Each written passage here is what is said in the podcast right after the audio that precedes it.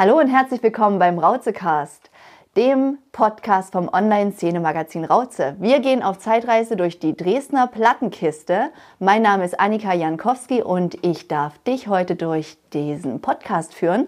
Und wir sind bei der zweiten Ausgabe und heute zu Gast sind Andrea Bielmeier und Oliver Hartmann. Ich grüße euch. Hi. Hallo. Liebe Andrea, magst du dich kurz vorstellen? Äh, Andrea Bielmeier, äh, seit Anfang der 90er irgendwann unterwegs in der elektronischen Subkultur und deswegen heute hier eingeladen und ich bin gespannt, wo die Reise heute hinführt. Liebe Andrea, was ist denn deine Superpower? Wie wir gerade festgestellt haben, ich bin sehr organisiert, äh, grundsätzlich eher tiefenentspannt und ich kann mit der Nase wackeln. Fantastisch. Lieber Olli, hallo und herzlich willkommen. Hallo. Stellst du dich kurz vor? Ja, äh, ich bin Oliver Hartmann, bin auch seit Anfang der 90er Jahre in der elektronischen Musikszene Dresdens äh, unterwegs, ähm, mache selber Musik äh, unter dem Namen XO, äh, betreibe das Plattenlabel Records ähm, und bin bei Dave aktiv. Was ist Dave? Für alle, die das nicht wissen, können noch mal nachhören in der ersten Rauzekast-Folge. Da haben wir es schon ein bisschen geklärt, aber ich möchte es gerne jetzt noch mal wissen. Dave ist das Festival für Clubkultur. Äh, entstanden ähm, damals aus dem, äh, durch das, nach dem Brand von Bad Fenders ähm, haben sich ja, die Dresdner Szene zusammengetan äh, und haben Fat Fenders geholfen. Äh, es wurden die Musikfreunde-Partys im Sektor Evolution organisiert. Ähm, das hat einen super Anklang gefunden.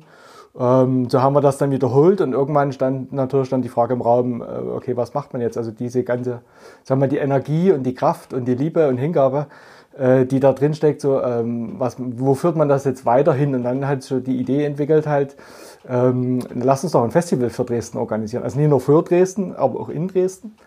Äh, und so ist dann daraus Dave entstanden. Sehr gut. Und Dave steht für Dresden Audio Visual Experience. Genau. Und wir befinden uns heute in der Koralle, einem legendären Club in der Dresdner Neustadt, direkt neben Hebedas, ganz unten drunter. Es fährt auch gerade die Straßenbahn vorbei. Und wir sind tatsächlich im Dresdner Underground angekommen. So würde ich es jetzt mal beschreiben.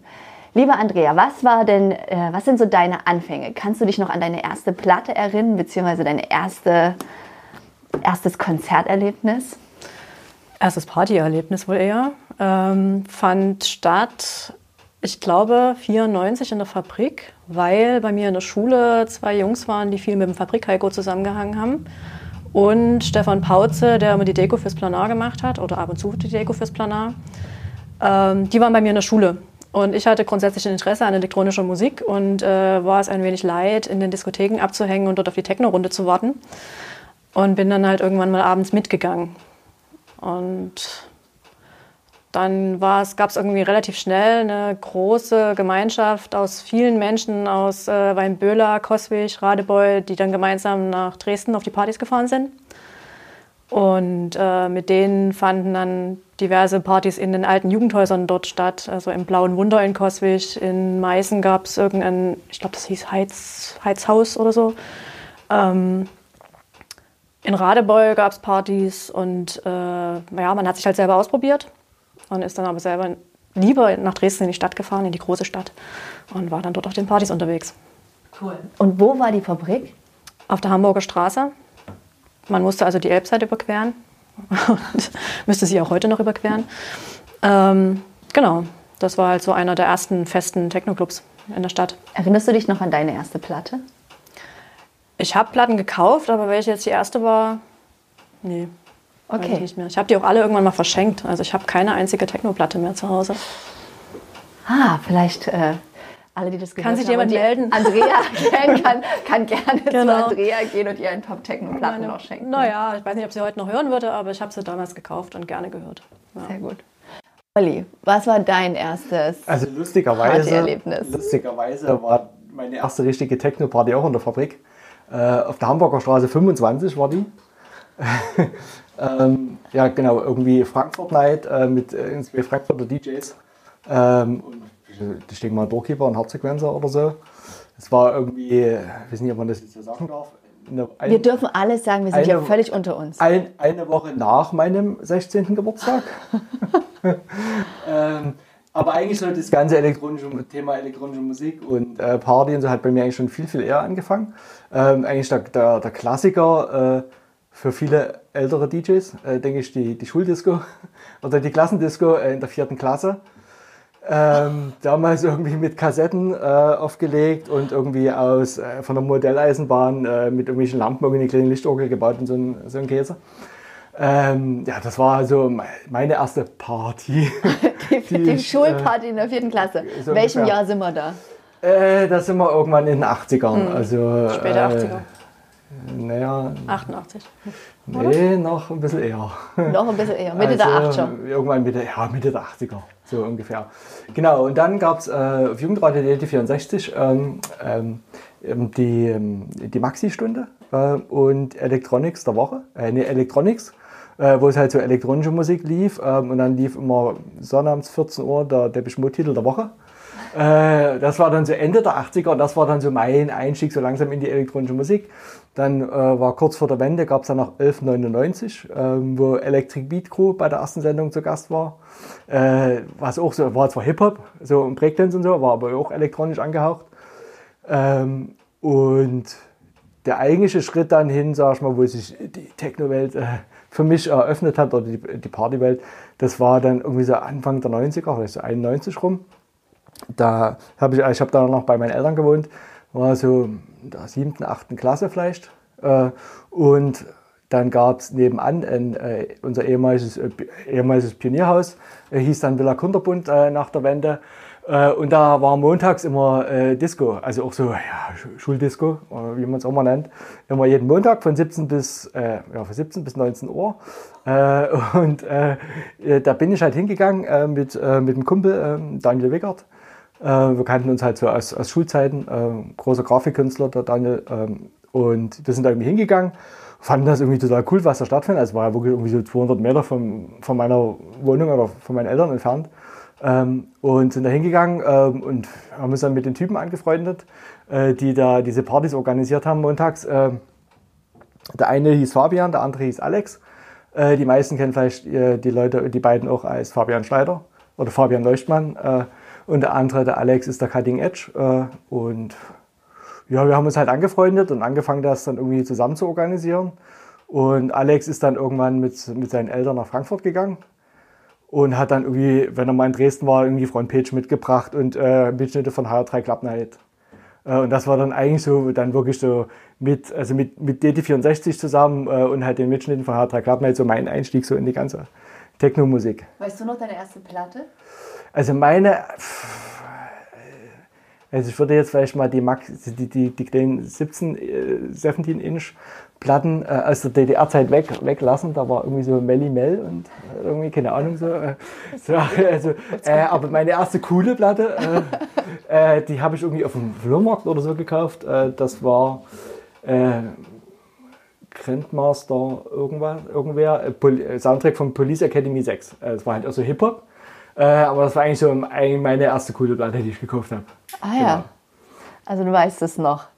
Und warum elektronische Musik? Wenn du dann gesagt hast, ist es durch einen Live-Kontext gekommen, durch dann die Konzerte mit deinen Kumpels, mit deiner Crew? Oder was hat dich an elektronischer Musik so? Ja, keine Ahnung. Also das war wirklich, sag mal, in den, äh, in Ende der 80er eben durch äh, das, was damals auf Jugendradio DD64 lief, halt, diese Elektronik-Sendung, äh, war das halt irgendwie so fast war ich davon fasziniert. Also es gab da irgendwie auch eine, eine Schallplatte zu der Zeit. Ähm, wahrscheinlich eine der wenigen elektronischen Schallplatten, die auf Amiga erschienen sind, äh, dem legendären Plattenlabel der DDR. Ähm, die hieß Zeitklänge Electronics. Äh, das war so eine Compilation. Ähm, und die habe ich mir in der Bibliothek irgendwann ausgeliehen, äh, durch Zufall entdeckt, ausgeliehen, angehört und war da irgendwie fasziniert einfach von dem Sound und hatte dann immer die Vorstellung, irgendwann mal, wenn ich mal groß bin, dann selber hier mit Synthesizern und so weiter. Und ja, dann kam die Wende. Genau, dann kam die Wende und da bei dem ersten Besuch in Bayreuth, dann sind wir im Quellekaufhaus gewesen und habe ich so lange Terror gemacht, bis ich mir von meinem, von meinen 100 Euro, die wir damals hatten, 100 äh, Mark? 100, D-Mark, äh, äh, mein, äh, mein kleines Yamaha Keyboard kaufen konnte. Oh, sehr gut. Und Andrea, was hat dich so fasziniert, gerade jetzt an der elektronischen Musik? Also, äh, als Olli gerade der Mode erwähnte, da bin ich auch durchaus mit sozialisiert worden. Ähm, und auch Patcher Boys und sowas war ganz groß bei mir angesagt. Und irgendwie hat mich einfach der Beat gekriegt. Also das, äh, es passte auch so gut in die Zeit. Ne? Also es war ja die Lesart konnte ja Aufbruch oder Abbruch bedeuten. Und ähm, du konntest dich ja tagesformabhängig da drin verlieren. Gut zum Heute, quasi Aufbruch oder Abbruch. Ähm, mich würde interessieren, ich habe, es, es ging heute vor der Sendung quasi schon ein paar Fotos rum und ein paar alte Flyer und Zettel. Wie habt ihr euch kennengelernt, Andrea? Es ist vage, wir wissen es nicht mehr ganz genau, aber äh, was sind so die ersten Erinnerungen, die äh, du an Olli hast?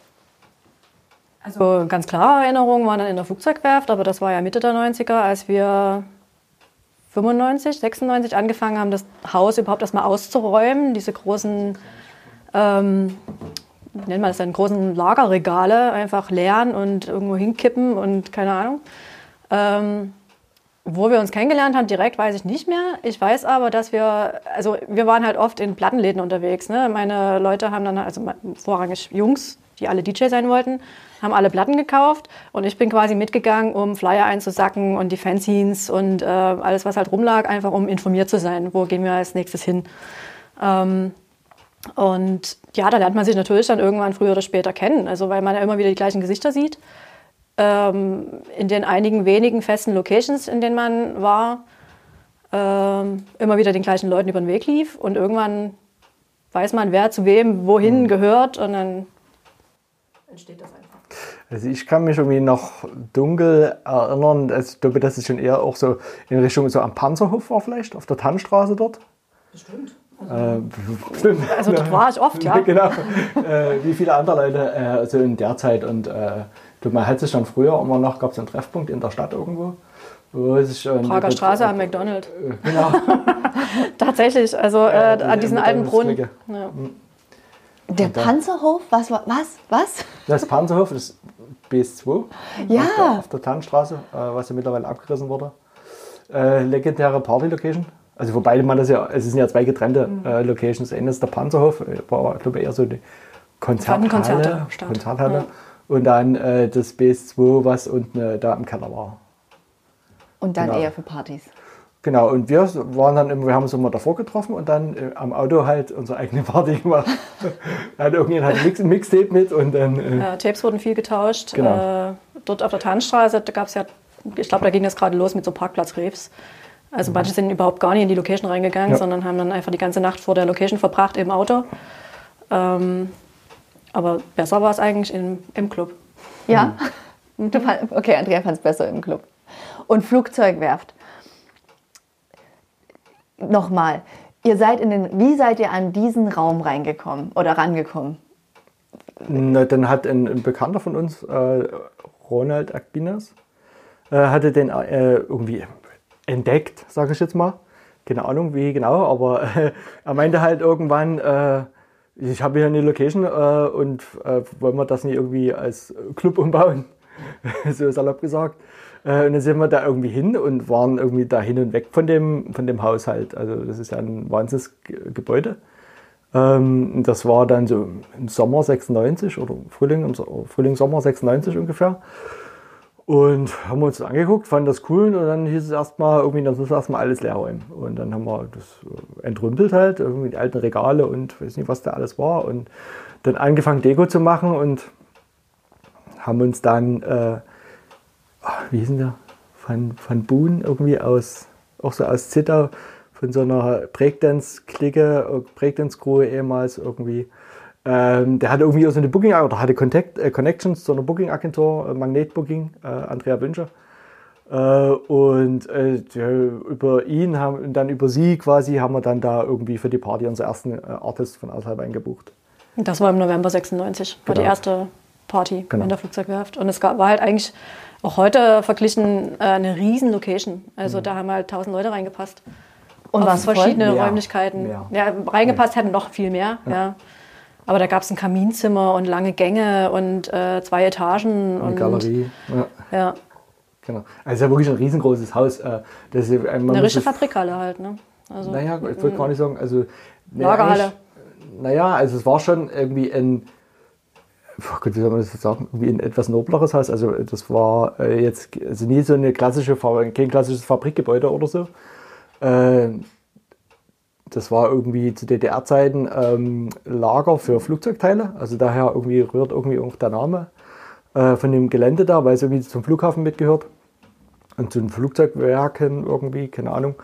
Und ähm, ja, es ist halt riesengroß. Äh, und das, das haben wir ja auch irgendwie genutzt. Äh, also wir haben dann versucht, irgendwie bei jeder Party das irgendwie immer umzugestalten. Also war immer so das Motto, irgendwie die, die Bar muss immer irgendwo anders sein. Und dann waren wir im Dachboden, immer Chill-Out.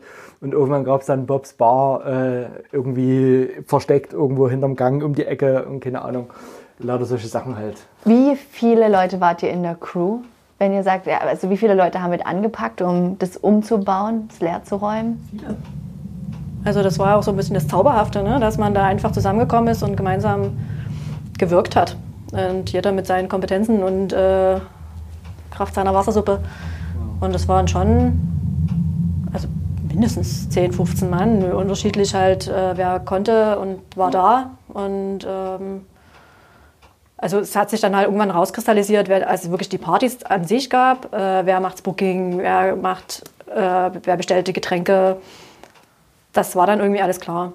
So, aber bis dahin war es erstmal eine lose Zusammenkunft von verschiedenen Leuten, die irgendwie Bock auf ein Projekt hatten.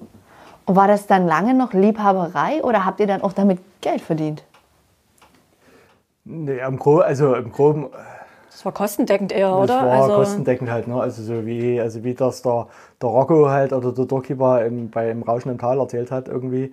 Genauso war das bei uns halt so. Also irgendwie von der Hand in den Mund irgendwie. Äh, da war jetzt nicht groß mal irgendwie äh, daran zu denken, irgendwie da irgendwie krass Geld zurückzulegen und äh, oder das jetzt hier auf ein krasses professionelles Level zu bringen. Also ähm. und wie viele Leute waren da da, jetzt so gerade bei der ersten Veranstaltung zum Beispiel?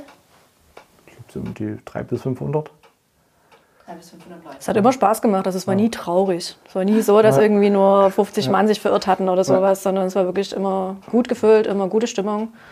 Ähm, und es, genau, es gab halt Partys, die haben Geld abgeworfen, aber die haben man, da hat man dann wieder in andere Partys äh, investiert und weil irgendein Leihgerät angeschafft werden musste. Also ich sag ja. nur hier, wo, die, wo Marco und Co. dann ja. zum Bodensee gefahren sind, um was zu holen. Eine AK MPC 60 für, für Future 303. Genau. Die wollten halt nur mit diesen Dingen spielen und dann sind die halt zum Bodensee gefahren und wieder zurück, um dieses zu organisieren. Genau. Teil da zu holen. Ich meine, ganz klassisch. Äh, es ist halt so ein, so, ein, so ein Sampler, so ein ganz spezieller irgendwie. Also die, die Musik machen, die werden es vielleicht kennen, die AK MPC 60. Äh, und wir dachten halt, ja, das können wir irgendwie vielleicht bei Neumann Müller und so oder bei Oms halt, wo man halt so die Technik immer wieder, werden wir das irgendwie mit anmieten. Und dann drei Wochen vor der Party war irgendwie klar, dass das was Spezielles ist, dass wir jetzt hier nie irgendwo mieten können. Äh, und die wollten irgendwie noch so einen, so einen Synthesizer haben, irgendwie so einen Juno 106 oder so. Hatten wir das Glück, dass da irgendwie der Tilo 303, glaube ich, oder der Jörn, also einer von den Tilo oder der Jörn, ähm, hatten uns den Synthi äh, zur Verfügung gestellt oder verliehen halt. Ähm, und dann war es die Frage, wie kommen, wo bekommen jetzt die, die MPC her? Und ähm, eBay Kleinanzeigen gab es ja zu der Zeit noch nicht. Äh, geschweige denn Internet oder irgendwie. Das war, also ich meine, ich habe, wo es losging, 96, 97, da ging gerade, kam das Thema Handy auf halt gerade so. Ne? Also in dem Zeitalter sind wir. Äh, und jeder, also ich und der Red, also der André, ähm, wir hatten, waren die ersten bei uns im Team, die irgendwie sich ein, ein Mobiltelefon geholt hatten, so AEG, tragbare Telefonzelle, Akku hält zwei Stunden. Ich konnte sogar nur SMS schicken und nee, nur SMS empfangen, gar keine selber schicken und so. Also, Abenteuerlich. Also, technisches Zeitalter so, mhm. ne? also Prä-Internet. Ähm, und da hat man ganz klassisch, so wie das früher war, halt dann irgendwie die, die Zeitung durchgeguckt, halt dann das, die Keys oder Keyboards oder so und hat dann die Anzeigen durchgeguckt und dann hatten wir das Glück, dass einer so ein Ding verkaufen wollte. Und dann haben wir dann halt angerufen, ob er uns das auch mal übers Wochenende borgt halt, weil wir das halt brauchen. Und ja, er kam halt vom Bodensee und dann na, haben wir das klar gemacht und äh, Freitag hingefahren, äh, sondern wieder da gewesen und dann Montag Samstag, wieder. Genau, Samstag war die Party und dann musste es genau, wieder zurück. Genau. Was war äh, für dich der, der, die krasseste Party? Gab es so eine Party, die rausgestochen ist? In der hm, Flugzeugwerft? Nee, also es gab viel. Also die, was, äh, der, also ein krasser Moment war auf jeden Fall, eine, es war eine der letzten Veranstaltungen mit, äh, wo irgendwie 1300 Leute da waren. So, man muss sich halt vorstellen, es ist ja irgendwie die Zufahrt zum Flughafen, also auch für die, für die Feuerwehr. und äh, es war halt komplett zugeparkt. Also die ganze Straße war komplett dicht. Äh, man hat dort irgendwie mal in eine Stunde locker gebraucht, um da mal irgendwie ein paar, Meter, paar Meter zusammenzukommen, äh, voranzukommen. Ähm, das war auf jeden Fall schon ein krasser Moment und da gibt es noch ganz viele andere. Ich werde auch nie vergessen, wie zum Beispiel Techno Animal da waren. Äh, sind so zwei, ich glaube aus England kommt die, machen irgendwie so Progen Beats, Elektro, experimentell irgendwie, also coolen Shit halt. Äh, und die haben sich irgendwie so gefreut. Äh, und die standen früh um sechs im kleinen Floor. Äh, da hat Tiny und Spunky aufgelegt. Und die wollten halt nie ins Hotel, so, weil die das so geil fanden, halt, so, zum Beispiel. Ne? Und, äh, ja, und dann noch viele, viele andere coole Sachen halt. Hast du ein Highlight? Hast du so ein? Äh, nee, also es ist jetzt nicht unbedingt mit der Party als solcher verbunden, aber ich bin irgendwann mal quasi zum Dienst erschienen, nachmittags, äh, zum Bar vorbereiten. Und da stand Alec Empire oben an der Treppe mit einem schwarzen Ledermantel und einer Sonnenbrille und war halt so unantastbar. Ja. Und äh, ich war ganz eingeschüchtert irgendwie so von seiner Erscheinung, wie er da oben stand. Wahrscheinlich, äh, ja, mit naja. Seinem, seinem transparenten Gameboy. äh, also es war echt ein schräger Vogel. So. Und da habe ich mich schon gefragt, so, was mache ich hier eigentlich? Aber abends war es dann halt wieder toll, weil alle irgendwie gute Laune hatten und Spaß hatten. Und also was Olli gerade sagte, dass, ähm, dass einfach die DJs einfach auch richtig Bock hatten. Ne? Also die hatten, die haben uns immer als Feedback mitgegeben, dass sie die Location geil finden, dass sie die Stimmung geil finden, dass sie das quasi Care-Paket von uns super finden. Ähm, das war ja so, Lohn so genug. Ja, so ein Feedback von außerhalb auf Dresden. Also jetzt gerade von den DJs, dass sie gesagt haben, Dresden sticht heraus in dem und dem Punkt oder sowas? Es wurde ja immer wieder so ähm, gesagt, dass einige, vor allem amerikanische DJs, halt sich hier sehr wohl gefühlt haben. Und äh, DJ Rush oder so hat ja irgendwann mal eine Platte nach der Straße E benannt, mhm. weil er so gerne auf der Straße E war. Und äh, ja, also ich kann es jetzt nur für die Partys äh, sagen, wo ich selber irgendwie was mit zu tun hatte, aber die haben immer alle das ganz toll gefunden in Dresden. Ja. Also. Also das hat man auch dann so mitbekommen. Ich habe die ja dann meistens ähm, im kleinen Opel Corsa von der Mutti äh, umhergefahren, äh, die DJs. Äh, und dann haben, dann, dann, haben die irgendwie erzählt, dass sie ja letzte Woche haben sie bei der der Party den und den DJ getroffen, der vor zwei Monaten bei uns aufgelegt hat hier in Dresden, sei es jetzt auf der, auf der Straße E oder im, im, bei uns in der Flugzeugwerft äh, äh, oder im Objekt gewesen. Ähm, und fand das übelst cool und der hat gesagt, dass ich unbedingt nach Dresden muss und so. Also das war schon irgendwie so ein Austausch äh, auf internationaler Ebene, also wo Dresden irgendwie ein Thema war halt. Äh, also, neben war, also Berlin. Also war neben ja. Berlin halt. Und ist es auch äh, von den Gästen spürbar gewesen? Also ich meine, wir, wir gehen nochmal vielleicht einen halben Schritt zurück. Und zwar, wir reden von Mitte der 90er, 96. Zwei mhm. Leute in der Crew haben ein Handy, Handy ja. in Anführungsstrichen, ein tragbares Telefon. Andrea, du hast halt erst gesagt, man hat, ihr habt euch einfach getroffen Anfang der 90er Jahre in den Plattenläden und dann gab es Flyer. Und mit, an, mit Hilfe der Flyer und der Fanzines hast du dir das Programm zusammengestellt, wo du hingehen willst. Ähm, und sind dann, und so hat sich logischerweise dann die komplette Szene gefunden, irgendwann in der Werft. Man war auch unheimlich viel unterwegs, also jetzt vor der Flugzeugwerft. Ne? Man ist halt nach Kamenz in die Feuerware gefahren oder nach Riesa in die Schufa oder äh, nach Zittau ins Barbarella oder es gab ja irgendwie an jeder Ecke irgendwo einen Club und wenn es halt Jugendclubs waren, die halt für Partys genutzt wurden. Ähm, also man war sehr viel unterwegs und ich habe auch vorhin mit dem Bonsai schon gesprochen. Wir haben uns einmal ein Auto gemietet, um Jeff Mills zu sehen und das war in Mannheim und dann sind wir halt nach Mannheim gefahren, um Jeff Mills zu sehen und dann wieder zurück. In Stammheim. Ja, genau. Ach nee, nee, nee, nee, nee Stammheim ist in Kassel gewesen, genau. Aber, da war aber sowas hat man halt gemacht, ja. weil er zu dem Zeitpunkt wahrscheinlich noch nie in Dresden war. Also dann irgendwann war er auch mal da, aber äh, es war, also war ja schon so, dass diese amerikanischen DJs, so jetzt im Nachblick würde ich sagen, waren das halt unsere Popstars. Ne? Mhm. Und ich glaube, die waren hier in Deutschland auch sehr viel anerkannter als in den Staaten als solches. Und ähm, und ich habe schon so, äh, ja, so eine Liste abgehakt, so mehr oder weniger. Wen will ich irgendwie mehr sehen und wo fahre ich dafür hin? Und wie wusstest du, was in Mannheim los ist und in Zitter? Ähm, ja, also wie gesagt, diese Fanzines, die es da gab. Also gab es ja die Schicht und die Hacke und die äh, Plasma, die wir dann auch im Deutschunterricht gemacht haben. Es war halt noch so ein, noch so ein Fanzine mit 500er Auflage, irgendwie selbst zusammenkopiert und gesteckt. Und, ähm, Hast du selbst mitgeschrieben? Hast du mhm. selber Fanzines mhm. geschrieben? Partyrückblicke. Mhm. Mhm. Ähm, genau, die Flyer, die überall rumlagen. Und Frontpage, gab es das da schon? Ja, ja, das.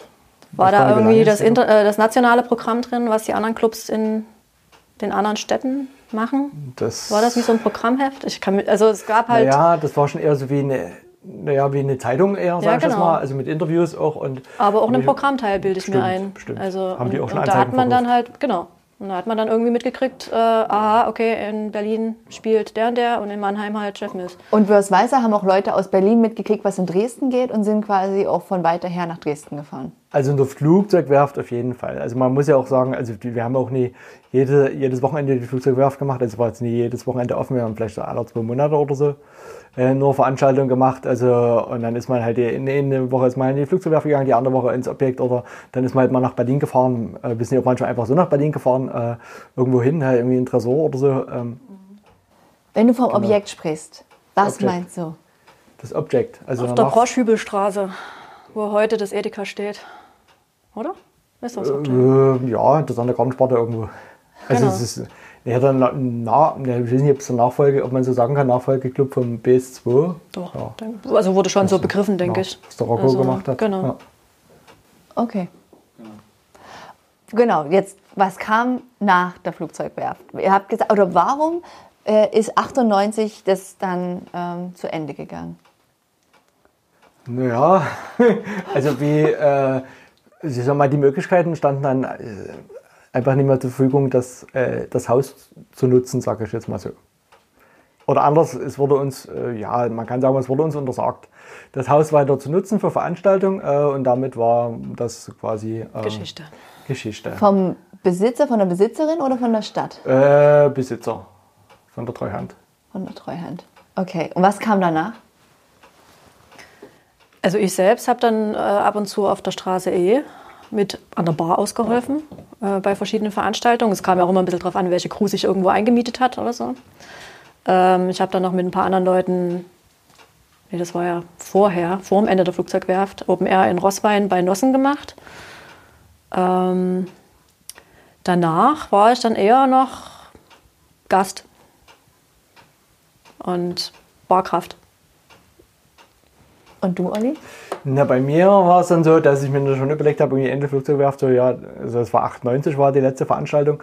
Wir hatten zwar noch eine von 99 geplant, aber die konnte dann eben, wie gesagt, nicht mehr, nicht mehr stattfinden. Und bei mir war ja irgendwie das Musikmachen-Thema dann schon äh, immer stärker geworden, äh, was ja auch bei, für mich halt die Flugzeugwerft so der, eigentlich die erste Location war, wo ich auch selber auch mal vor größerem Publikum ähm, live machen konnte. Und dann kam eben die Idee, 99, nee, 98, äh, das Label zu gründen, Etwi Records. Äh, und das äh, genau, ist dann auch die erste EP, die Flugzugwerft-EP gewesen, also quasi der, der Location gewidmet. Ähm, genau, und Partys organisieren. Also das hat sich eh viel gewandelt dann, also Ende der 90er. Also wir waren das war so ein Wendepunkt quasi? Genau, so das war ja so ein Wendepunkt. Also wir waren dann nicht die einzige Location, die dann irgendwie betroffen war. Äh, waren ja irgendwie viele Locations, die dann, sag mal, in, sag mal ab 98, 99 irgendwie dann zumachen mussten. Irgendwie, ich weiß gar nicht, wie lange es Zerma gab, in Radebeul zum Beispiel. Ähm, das muss auch so. Die haben ja aber noch nicht so zeitig aufgemacht. Die sind ja erst. Sind die nicht erst 96 oder so auch ins Spiel gekommen? Naja, irgendwie mit, zusammen mit der Flugzeugwerft irgendwie so ein bisschen mhm. in der Zeit. Aber die gab es dann, glaube ich, auch nie mehr so länger, nie mehr viel länger. So dann in Erfurter Straße und ich weiß nicht was alles, das war ja dann alles nicht mehr. Und ähm, es gab ja auch so temporäre Locations, ne? Ja. Also wo du halt wirklich äh, quasi ins Haus gegangen bist und dann war dort irgendwie zwei, dreimal Party und dann nie wieder. Der Pop-Up-Store der Clubgeschichte ja, war, eine, war ein Pop-Up-Club im Prinzip. Und ähm, also ich, auch jetzt, wenn ich manchmal durch die Stadt fahre und denke, oh, ja, ja, hier war auch mal eine Party, hier bist du auch mal irgendwie durch den Keller gestolpert und ähm, hm. Also ich bin heute mit der S-Bahn an der Domäne vorbeigefahren, da am Bahnhof Mitte ist direkt gegenüber von der Domäne ein Haus, was jetzt ein Wohnhaus ist. Und da habe ich irgendwie sofort irgendwie Bilder im Kopf gehabt, wie ich da durch irgendein komisches Kellerfenster mich so halb limbomäßig runtergelassen habe, um dann dort auf eine Party zu gehen. Also mir würde heute Angst und Bange werden, wenn ich da irgendwo rein müsste, wo ich nicht weiß, was mich erwartet. Aber war halt Standard. Und ähm, oder die Heizung auf der Laptop oder sowas. Das, ähm, das waren alles Locations, die, die gab es drei, vier, fünf Mal vielleicht auch öfter, aber äh, konnten sich nie etablieren als äh, feste Location oder als legale Location. Oder Ja, warum denkt ihr, dass dann so dieser Umbruch kam? Woran, woran lag Die das? Häuser waren ja dann einfach auch vergeben oder sollten abgerissen werden oder die Besitzverhältnisse hatten sich geklärt und das war ja alles äh, lange Zeit Niemandsland sozusagen. Also es war halt viel offen und stand frei und wurde dann okkupiert. Also. Ja, also eigentlich war es wie, also der, der äh, Jeff Smart hat es so schön gesagt im Film hier, äh, Rauschen im Tal, halt, es war der, der wilde Osten halt. Also und so, und so war es halt. Man hat halt irgendwie ein Haus gefunden äh, und hat geguckt, irgendwie, ja, hier ist nichts. Irgendwie, wenn man Glück hatte, war noch Strom. Sonst musste man halt einen Generator Notstrom. anmieten. Mhm. Äh, und dann ging es irgendwie los. Und äh, ja, es war, eigentlich war es auch abzusehen, dass es ja irgendwann auch mal zum, dass es ja nicht ewig so weitergehen kann, weil natürlich haben die Häuser irgendwie jemanden gehört. Ähm, Flugzeugwerft steht nun mittlerweile immer noch leer, also zumindest jetzt noch vor ein, zwei Jahren. Äh, es ist, also das Haus ist äh, völlig ver verkommen, äh, also runtergekommen halt äh, und es ist gar nichts gemacht worden. Äh, was natürlich extrem schade ist halt, äh, wenn man bedenkt, dass unser damaliger Antrag hier auf Förderung zum Umbau von dem Haus von, vom Ortsamt Klotsche irgendwie abgelehnt wurde, weil irgendwie genug Jugendangebote angeblich gibt dort im Umkreis und keine Ahnung. Ähm, ja, also zum einen sag ich mal sicherlich äh, die Häuser selber äh, und die Besitzverhältnisse sich ja irgendwie geändert haben. Und das andere, so, das ist eher so mein persönliches Gefühl, dass, ähm, naja, die Leute hatten vielleicht auch nicht mehr so viel Bock auf Kellerparty irgendwie so. Also es wurde ja dann auch, sag ich mal, Anfang 2000er irgendwie so, wo kam so ein bisschen dann die Hauswelle auf so irgendwie mit German Club und weiß nicht, was es alles damals gab. Und es war alles irgendwie bunter und heller und freundlicher und äh, Alkohol in Gläsern statt, äh, statt. Statt, statt, irgendwie Becher. Äh, und äh, ich glaube auch, dass es rein vom Publikum, ähm, also sag mal, die, äh, die mit uns damals in der Zeit irgendwie auf Party äh, gegangen sind als Gäste, irgendwie ja, also, also, genauso wie wir natürlich irgendwie auch aus ihrem Jugendalter irgendwie rausgewachsen sind äh, und vielleicht etwas älterer dann irgendwie angenehmer oder in mir Alter angenehmer fanden, halt irgendwie eher in den richtigen Club zu gehen, halt, sag ich jetzt mal. Wo es auch Toiletten gab. Wo es auch Toiletten gab äh, und lauter solche Sachen halt. Also das ist irgendwie so meine Vermutung äh, und so wie ich es für mich selber auch erlebt habe, irgendwie äh, gab es ja auch eine Zeit, wo ich selber dann irgendwie auch mal irgendwie lieber zu irgendwelchen Hauspartys gegangen bin. Ähm, als jetzt irgendwie noch in den dunklen Keller, den es irgendwo gab halt. So. Und dann bist du Ende der 90er, hast du mehr deine, dein Label vorangebracht und deine eigene DJ-Karriere? Deine eigene? Naja, eher das Label. Also DJ-Karriere, also von Karriere will ich da jetzt nie, nie sprechen, äh, aber das Label halt auf jeden Fall versucht voranzubringen. Äh, hab, äh, hat so auch alles ein bisschen gedauert, bis er so in Schwung kam. Damals hier den Carsten Petters kennengelernt. Ähm, und der hat damals ja auch sich sehr viel ähm, auch mit den Bonds äh, mhm.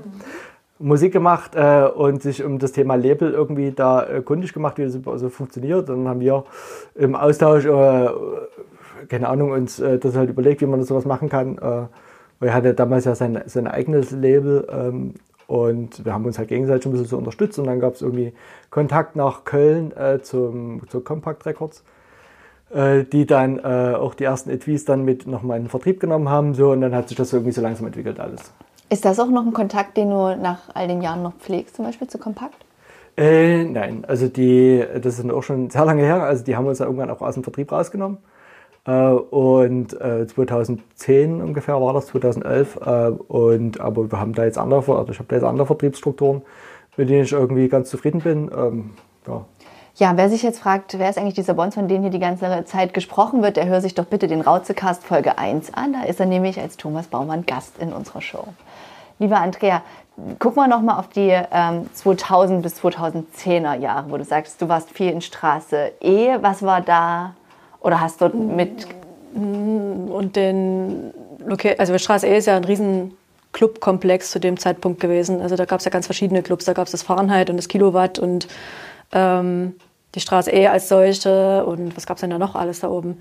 Irgendwann die Schleife und ähm, King Beats hat sich dann dort etabliert und also es war ja eine große Auswahl an, an worauf du Bock hattest, da konntest du halt hingehen und es war halt auch immer alles zugeparkt und ähm, aber es gab halt ich weiß gar nicht, wann gab es denn den Club der Republik und sowas. Also ich habe dann irgendwie eher das Gefühl gehabt, ich, ich selber bin dann nie mehr auf die ganz großen Partys irgendwann gegangen, Mitte der 2000er oder so, oder an, ja, sondern eher in so Bar-Club-Kontexte, wie jetzt hier zum Beispiel in die Koralle oder äh, Club der Republik oder Pussy Total Bar oder was gab es denn noch?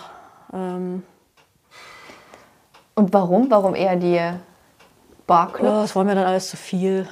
Also, also die Bars und Clubs, also die kleinen Clubs, die waren mir halt sympathischer. Also es war halt überschaubarer und gemütlicher und irgendwie sprach mich mehr an in der, in der Phase. Gab es da noch so Partys, an die du dich erinnerst?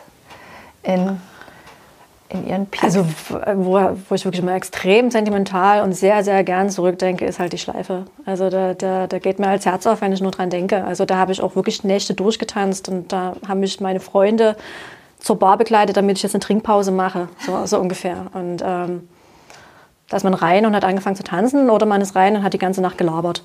Und äh, es war halt es was sehr familiäres und es gab auch nie umsonst dort äh, das Weihnachten in Familie. Und da habe ich auch am 24.12. dann drauf hingefiebert. Dann bin ich um 22 Uhr, bin ich dann los zur Party.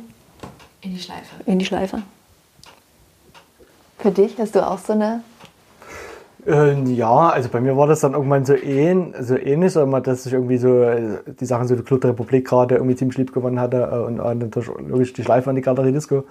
Ähm, und gerade so Weihnachten irgendwie, wo man dann so der ganze Freundeskreis irgendwie da war und das, das war am Ende auch im Club der Republik, äh, glaube ich, eins der, äh, der Sachen halt, äh, dass da irgendwie der riesengroßer Freundeskreis halt immer da war und man man musste nie erst sich vorher irgendwie anrufen und man konnte halt einfach hingehen, weil man hat immer jemanden getroffen, den man kennt. Und man hat sich eigentlich nie verabredet, man ist hin und dann genau. hat man jemanden getroffen. Ja. Also schon das Wohnzimmer. Ja. Ja. ja. Ja. Also eine, Sache, die ich mich auch daran erinnere, was ich nie vergessen werde, ist, wir hatten mal den, oder ich hatte das Glück, äh, zur BRN aufzulegen äh, am Club der Republik. Also das muss auch so 2007 oder so gewesen sein vielleicht. Ähm, und dann haben wir irgendwie erst draußen aufgelegt und dann mussten wir um zwei oder halb, halb zwei äh, war die Musik aus. Und dann mussten wir reingehen ähm, und dann ging es irgendwie um drei weiter. Und die erste Platte, die ich aufgelegt habe, war irgendwie Cypress Hill. Äh, und alle sind halt komplett ausgerastet, so, wo dann die Musik anging. Genau, das ist so ein äh, Erlebnis, was ich wieder mal da habe. Und ja. du selber aufgelegt hast. Genau. genau. Und die Hager Disco war natürlich auch irgendwie äh, legendär. Und das, da gibt es dann irgendwie auch eine schöne Verbindung eigentlich ähm, zur Flugzeugwerft, äh, wenn man weiß, wer dann, äh, wer da eigentlich so dahinter steckt. Also eben der, der Fabian, den ich äh, damals 91 in der Villa Kunterbund da kennengelernt habe. Äh, der auch der Fabian ist vom Fat Fenders, der, der das Fabian abgebrannt ist, ist genau. um Dave aus dem Dave entstanden genau, ist. Genau. Ähm, er war ja auch damals bei der Flugzeugwerft mit dabei. Ähm, und wir haben am Ende von der Flugzeugwerft, ähm, den, den Namen, Raging Spirit, äh, weiß gar nicht, da stammt er aus Eurofeder, also von. Der, äh, an, der Trägerverein sozusagen. Genau. Ähm, der Trägerverein von was? Naja. naja ein, äh, ja, also, also, also unter dem Namen hat man dann halt irgendwelche Veranstaltungen angemeldet. Genau. So, ähm, also der wurde, glaube ich, 97 oder so, oder 98, 97, 98? Äh, ich glaube 97. 97 äh, irgendwie gegründet. Ähm, unter anderem Andrea von mir, äh, also von den Leuten, die damals bei der Flugzeugwerft mit dabei waren. Äh, und dann gab es auch so 2003, 2004 äh, hatten wir dann ähm, eine Location gefunden, beziehungsweise die, die High Finesse Crew, was wiederum, ja, wer den Fabian kennt, der weiß, dass es eine riesengroße Musikerfamilie ist mit ähm, angefangen vom Vater Lutz mit seinen legendären DJ-Sets äh, im, im Sabotage ähm, und neben Fabian aber natürlich irgendwie auch der Konrad und der Franz. Sechs Brüder insgesamt, äh, also sieben, sieben Brüder ja. insgesamt, neben Fabian sechs Brüder. Mhm. Die Brüder, die auch schon in der Flugzeugwerft mitgeholfen haben. Äh, genau, genau, die auch sie. Ne? Äh, und der Bernd, äh, was irgendwie der Onkel von Fab ist, äh, genau. Äh, und ja, also die haben, hatten eine Location gefunden und dann war irgendwie so die Überlegung, ob wir das halt zusammen machen. Äh, jetzt, wo, jetzt, wo die Zeitenströmungen sind, äh, dort so ein Haus und äh, wir hatten damals irgendwie auch schon Architekten also der Architekt, der irgendwie auch der Schleife den Bauantrag gestellt hat und auch durchbekommen hat, äh, mit dem irgendwie schon Baupläne entworfen ähm, und das ist dann aber irgendwie gescheitert äh, äh, mit der Location und dann war eben so die Frage, so, was machen wir jetzt irgendwie eigentlich mit unserem Verein und ähm, dadurch hat, die Halbfinesse irgendwie großes Interesse an dem Verein, damit sie selber für sich irgendwie was schaffen können. Äh, und haben wir dann quasi den, den Verein an die übertragen halt, äh, an die Halbfinesse Crew. Äh, und die haben ja später dann quasi nach der Schleife die Galerie Disco gemacht, zwei Jahre. Wo war die?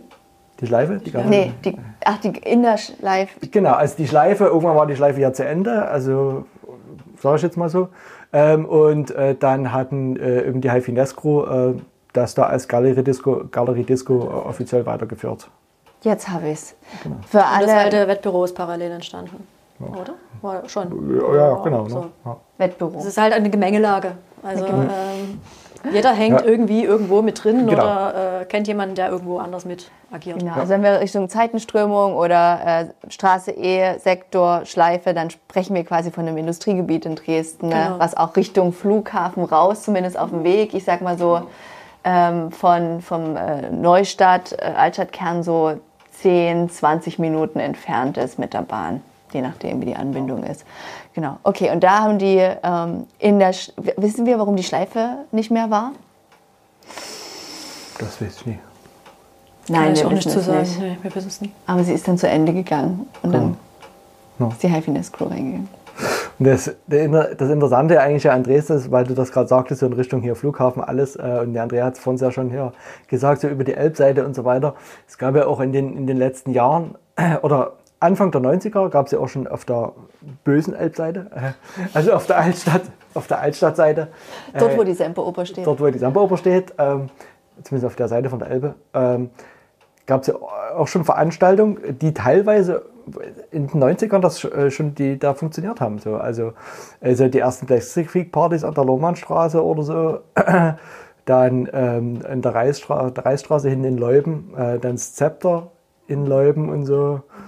Ähm, also das irgendwie in den 90er hat das irgendwie schon noch ganz funktioniert, ganz gut. Ähm, aber dann, ich sag mal, auch wahrscheinlich Ende, ab Ende der 90er war ja irgendwie die andere Elbseite irgendwie Niemandsland, ne? Todose, keine Ahnung. Also da gab es ja unzählige Versuche, irgendwelche Partyreihen ähm, zu, äh, zu starten, äh, die alle irgendwann gescheitert sind, weil ähm, die Leute irgendwie zum Feiern lieber auf die Neustädter Elbseite kommen. War Komischerweise. Die, die, ja. die Gentrifizierung irgendwie in der Altstadt schon angekommen? Dresden schon als touristische Hochburg? Oder ja, als es so Die Locations, die waren ja schon außerhalb der Altstadt. Ja, also und wenn ich also äh, ich erinnere mich auch, dass wir auch relativ häufig damals, aber das war auch Mitte der 90er, glaube ich, ähm, ins Ex nee, wie heißt es, Tanzpalast Niederwarta gefahren sind. Mhm. Gab es dann immer Hauspartys. Ähm, das hieß dann aber irgendwann, der Tanzpalast hieß dann irgendwann Exit oder so. Also das waren, wurden ja auch Locations weiter betrieben unter einem anderen Namen von anderen Leuten. Und ähm, aber das, was Olli jetzt meint, äh, an Locations auf der anderen Elbseite, die waren schon eher in Randbezirken, würde ich es mal so umschreiben. Und dann hat sich, ist es trotzdem von den Randbezirken irgendwie, hat sich in der Neustadt oder auf der Neustadtseite Vielleicht, weil man besser ja. Partyhopping machen konnte, keine Ahnung. Also, äh, ja, oder weil man halt wusste, man dort konzentriert sich einfach. Ja. Keine Ahnung. Also ich äh, bin ja mit der Zeit auch fauler geworden. Ne? Ich war, als ich noch in Radebeul bei meinen Eltern gewohnt habe, da bin ich ja zwei Stunden angereist mit der Bahn, um auf eine Party zu kommen. Und da war auf dem Postplatz äh, Bahntreffen. Und äh, dann bin ich halt durch die ganze Stadt gejuchtelt und dann war ich halt unterwegs und äh, die Rückfahrt war halt genauso lang und da war ich ja schon mal vier Stunden quasi beschäftigt. So und äh, das ist natürlich bequemer, wenn man einfach irgendwo hingeht und dann weiß, da ist relativ zentriert und wenn es mir nicht gefällt, gehe ich halt einen Kilometer weiter und habe dort ein Alternativangebot. Und möglich, also ja, könnte sein, ne? Gab es noch so einen Wendepunkt, den ihr, also wir hatten jetzt so Ende der 90er Jahre und dann in den 2000ern, ja, Ende der 2000er, gab es da noch mal so einen Moment, wo ihr gesagt habt, das hat sich die Szene oder für euch auch persönlich noch mal was total verändert? Na, für mich selber auf jeden Fall. Ähm, es ist vielleicht ein bisschen schwer an Worte zu fassen. Also dann, ich sag mal, bei mir war es so, dass ich irgendwie 2006, 2006 äh, Stefan Menzel äh, getroffen habe, kennengelernt habe, also ja, so ein Magista oder Sandro M. Äh, unter vielen oder, Namen. Oder, oder, oder. Oder, oder, unter ganz vielen Namen äh, weltbekannt. Ähm, und äh, wir ja angefangen haben, irgendwie Musik zu machen. Also wir haben dann das Label äh, zusammen weitergeführt, 2006 dann als GBR auch zusammen. Ähm, haben dann irgendwie noch einen Hagen irgendwie kennengelernt und dann, äh, also Stefan hatte auch so seine Clique da von Partyleuten Kocher war und haben wir dann auch in der Galerie Disco ähm, angefangen Partys zu machen. Und ähm, sage ich mal, ja, wie soll ich das sagen, äh, mit der Entwicklung irgendwie auch, also mit den technischen Möglichkeiten, die es dann zunehmend gab äh, und natürlich auch mit der Entwicklung irgendwie vom Internet und so weiter.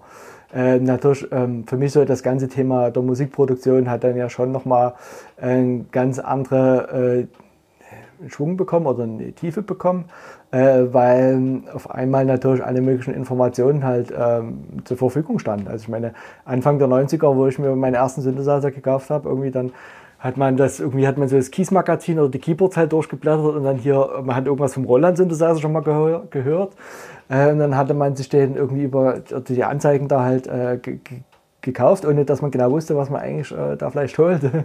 ähm, und äh, das hat sich natürlich irgendwie durchs Internet extrem gewandelt. Und, ähm, es gibt ja unzählige, mittlerweile unzählige Tutorials über Musikproduktion, äh, Künstlerinterviews äh, und hier und das. Und also da kann man jetzt natürlich äh, mal, viel tiefer einsteigen, äh, wenn man sich da durchwurstet durch den Dschungel an Informationen äh, und Werbung. Ähm, aber das ist natürlich schon auf jeden Fall, was sich äh, gravierend geändert hat äh, in den letzten 10 oder den letzten 20 Jahren, für mich persönlich halt. Und hat sich das auch auf die, auf die Clubszene ausgewirkt? Naja, die, das ist irgendwie anders geworden. Ähm, auf die Clubszene weiß ich jetzt nicht. Äh, Oder aufs Live-Erlebnis, auf, die, auf die Party selbst? Na, würde ich jetzt nie sagen. Ich meine, also es hat sich einfach, äh, es hat sich jetzt, ist es nie irgendwie mehr oder besser oder so durchs Internet geworden sozusagen, aber es haben sich natürlich gewisse ähm, Sachen geändert in der Art und Weise, wie man irgendwie eine Party promotet halt. Ne? Also meine, früher hat man irgendwie sich im Plattenladen getroffen, hat irgendwie Flyer oder ist, hat, ist zur Party gefahren und hat dann Flyer auf der Party irgendwie jedem in die Hand gedrückt. Und äh, auch mitgenommen. Hat, oder mitgenommen. Ne? Also hast du nie ausgeschlagen, genau, sondern du hast also ja angenommen. Genau. Hätte ja die nächste geile Party sein können. Genau. Also da habe ich auch noch so ein Bild vor Augen, wie wir halt im Objekt stehen und da halt die Flyer von der Flugzeugwerft da irgendwie verteilen. So, und das ist natürlich was, was sich jetzt irgendwie äh, gewandelt hat. Ähm, Flyer ist irgendwie tot so.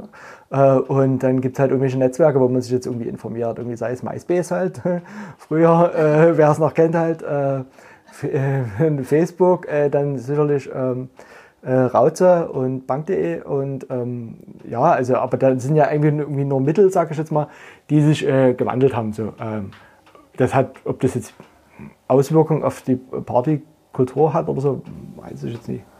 Ja, ich, ich spiele es nochmal zu Andrea, weil Andrea, wenn wir um, ähm, du hast gesagt, du hast früher Fanzines geschrieben und ähm, ich weiß, dass du danach auch eine quasi Pressearbeit, Clubkultur, ähm, Bank haben wir jetzt schon gehört. Was hast du dann gemacht? Wie hat sich das in deiner Wahrnehmung verändert? Wie war dann deine, dein Bezug zur Clubszene?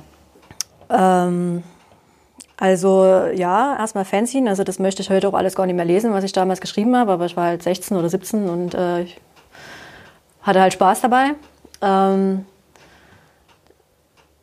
also die, dieser kommunikative Aspekt war mir halt immer wichtig. Ne? Also dieses äh, Austauschen, das hat halt stattgefunden in Plattenläden. Das war, ob das nun das Hardwerks war oder auch äh, Bonsai, wie hieß ein Plattenladen?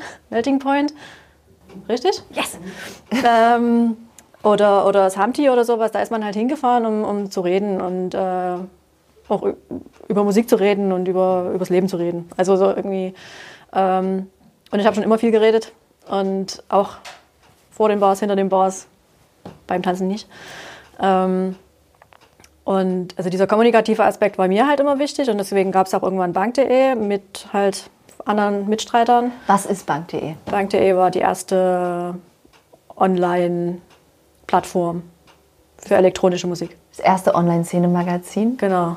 Die, die Vorgänger, der Vorgänger von Rauze. Sozusagen, genau. Das entstand, glaube ich, 2004. Bin mir gar nicht mehr so ganz sicher, aber denke, es war 2004. Und, war es? Äh, war es? Ja. Die Regie und sagt, es war 2004. Die Regie sagt 2004. Ähm, genau, und da fanden jetzt nicht nur Party-Dates statt, sondern also es wurde nicht nur aufgelistet, was ist wo, äh, vorselektiert sozusagen. Ne? Eine Stadt ist natürlich noch viel, viel mehr los als jetzt eine Party. Äh, da fand auch ein Austausch über, das Forum statt, über alle möglichen Themen. Also es gab äh, Rückblicke, Interviews, äh, und im Forum aber auch Reisetipps oder ähm, ja, technische Fragen oder so. Und ähm, das war halt ein Austausch. Und genau. Und also um mal den Bogen ganz nach vorne oder nach, äh, in die Ende der 2000er zu spannen, da kann ich dann eigentlich schon gar nicht mehr zu sagen, weil da, da würde für mich das aktive auf Party gehen auf. Und ich habe auch kaum noch verfolgt, was sich so Neues tut an Produktion oder wer jetzt gerade der DJ der Stunde ist oder so. Das äh, war dann einfach aus persönlichen Gründen sozusagen ähm, irgendwann beendet. Also da habe ich dann bin ich eher in die Indie-Musik-Richtung abgewandert und erwische mich aber in den letzten Monaten immer wieder dabei, äh, dass ich schon richtig Bock hätte, mal wieder auf eine richtige Party zu gehen. Also liebe HörerInnen. Blöder Zeitpunkt. guckt nochmal guck noch mal eure, eure Techno-Platten durch. Ja, Die Andrea nimmt Spenden Ich will zu Hause entgegen. Party machen. ja, ich habe ähm, mal zur, zur, zur Anzahl, weil ich jetzt gerade überlegt habe, wir haben diesen Bruch Ende der 90er, dann wo es irgendwie so ein bisschen ne, hausiger, so ein bisschen irgendwie klarer mit den rechtlichen Strukturen und den Toiletten war. Wann war denn eigentlich in eurer Wahrnehmung so eine also so die, die Vielzahl oder die Anzahl, wie hat die sich verändert in den letzten 30 Jahren? Wenn ich höre, Flugzeugwerfer alle zwei Monate eine Party und dann, ähm, ja, wie du es beschrieben hast, dann musste man schon selektieren, wenn man quasi ein Online-Magazin bringt. Also wann war so die, die, die Hochzeit an ähm, Veranstaltungsdichte? Naja, also ich glaube, was, was eher so Mitte der 90er war, da war es jetzt nicht so, dass es ähm, so viele Partys immer, also zeitgleich gab oder so, dann war wirklich eher so, also es gab ja, war ja auch Thema schon im, beim, bei der ersten Zeitreise, dass ja Dresden eigentlich so dieser feste Club gefehlt hat. Das bedeutet, es gab äh, natürlich irgendwie viele Locations äh, und man kann halt die eine Woche ist man halt dahin gegangen, die andere Woche dahin und so weiter.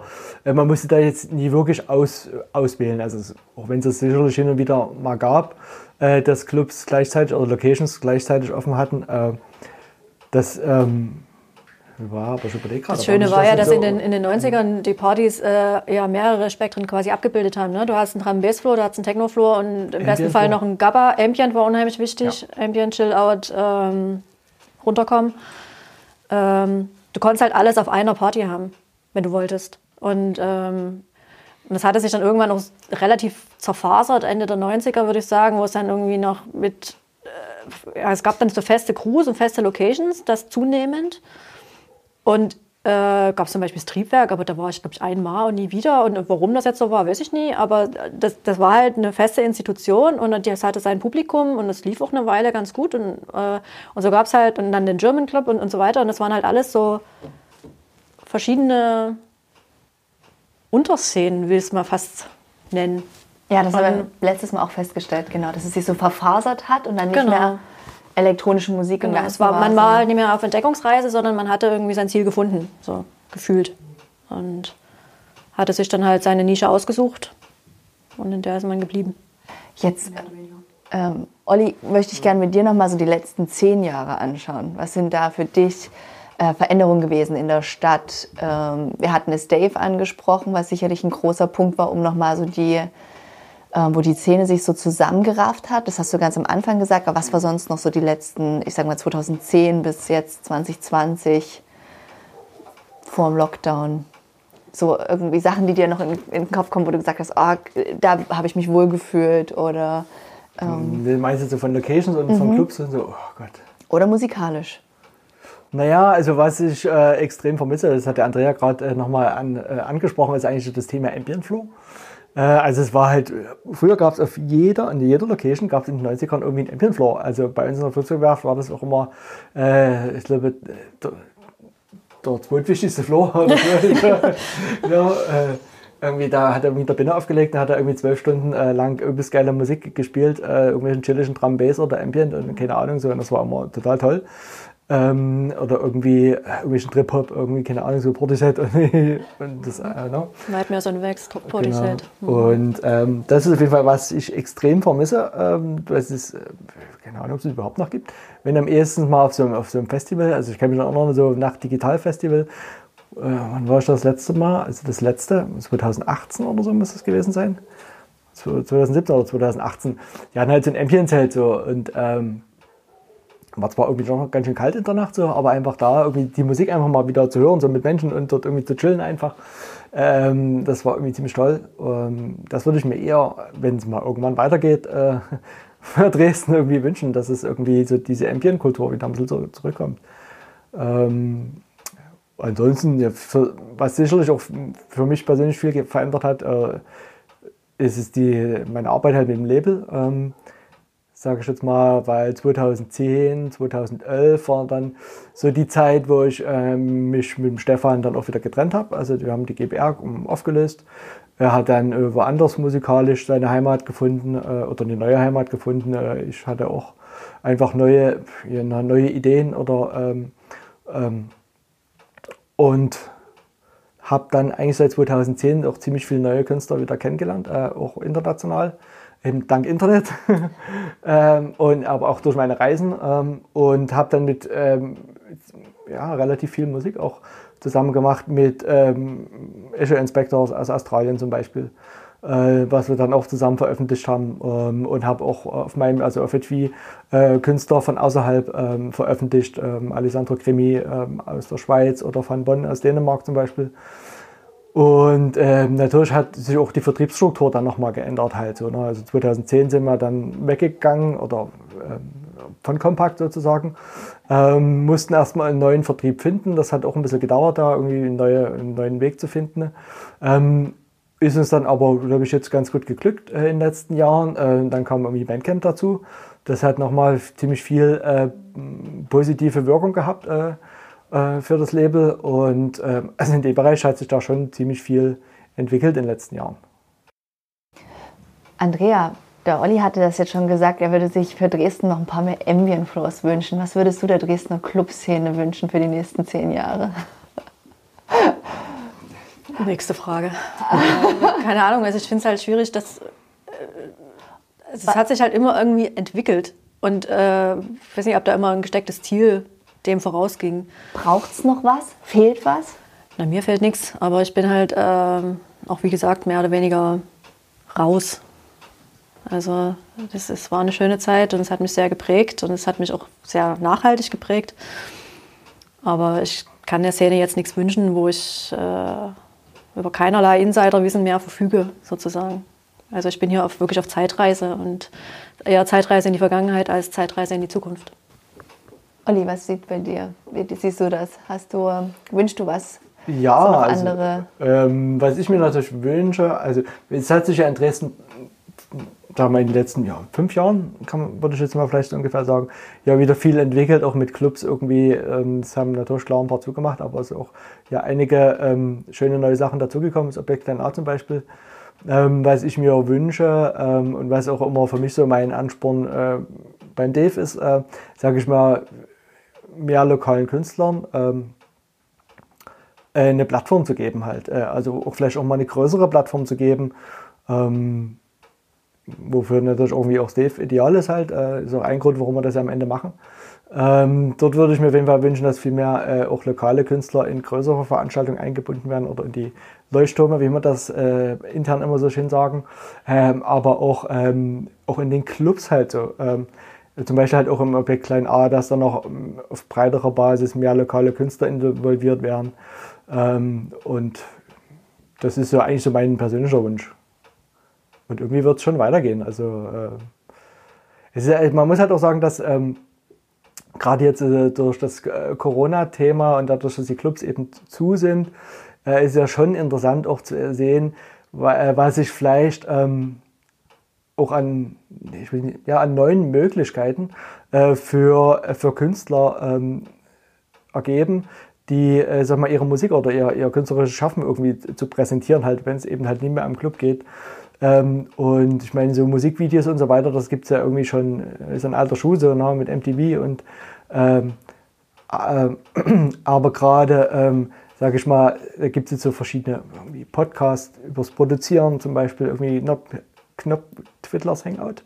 Äh, unter anderem also äh, von, von SpeeDJ äh, aus äh, Niederlanden, ähm, wo man sich irgendwie cool informieren kann. Ähm, und ja, Künstler auch selber entdecken irgendwie, dass sie, äh, sag ich mal, bei sich im Studio irgendwie äh, sie ihre Performance irgendwie filmen halt so. Und ähm, klar, gar, irgendwie gab es das schon so, aber das ist, glaube ich, jetzt hat das nochmal irgendwie eine, eine höhere Qualität bekommen. Äh, also es ist professioneller und das ist vielleicht auch irgendwie eine neue Art, äh, sich künstlerisch irgendwie auszudrücken. Ja, äh, weil man sich dann eben auch als Künstler Gedanken macht über das Bild, über Darstellung und so weiter und nicht bloß über seine Musik halt. Ähm, ja, es ist, ersetzt aber natürlich kein Club, das ist klar. Nee, wir sehen uns alle zurück äh, in die Vergangenheit und in die Zukunft, wenn wir wieder Clubkultur erleben können. Ich bedanke mich ganz herzlich, lieber Andrea. Schön, dass du da warst. Danke, Olli, für äh, all die Infos und vielen Dank natürlich auch Koralle, dass wir hier sein durften und äh, uns zumindest in diesen schwierigen Zeiten mal wieder in, in den Club-Kontext einführen konnten. Bleib uns wohl gesonnen, wenn es wieder heißt, weißt du, früher war alles besser oder eben einfach nur anders. Und schaltet dann wieder ein, wenn wir in der Plattenkiste der Dresdner Clubkultur kramen. Auf Wiedersehen. Tschüss.